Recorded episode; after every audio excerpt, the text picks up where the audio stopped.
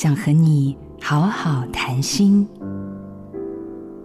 冒险会有失败的可能，但原地不动的人生也是一种失败。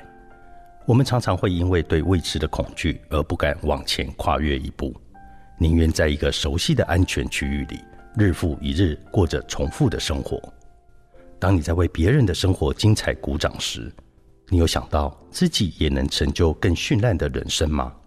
不是你不行，只是你不敢。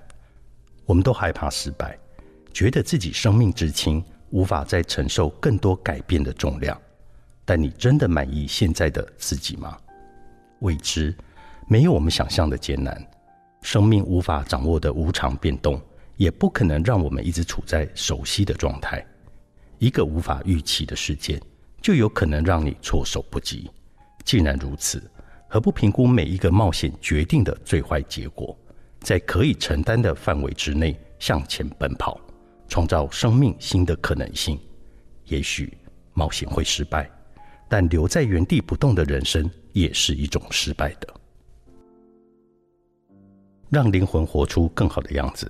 我是田定峰。做自己的主人，找回你的心。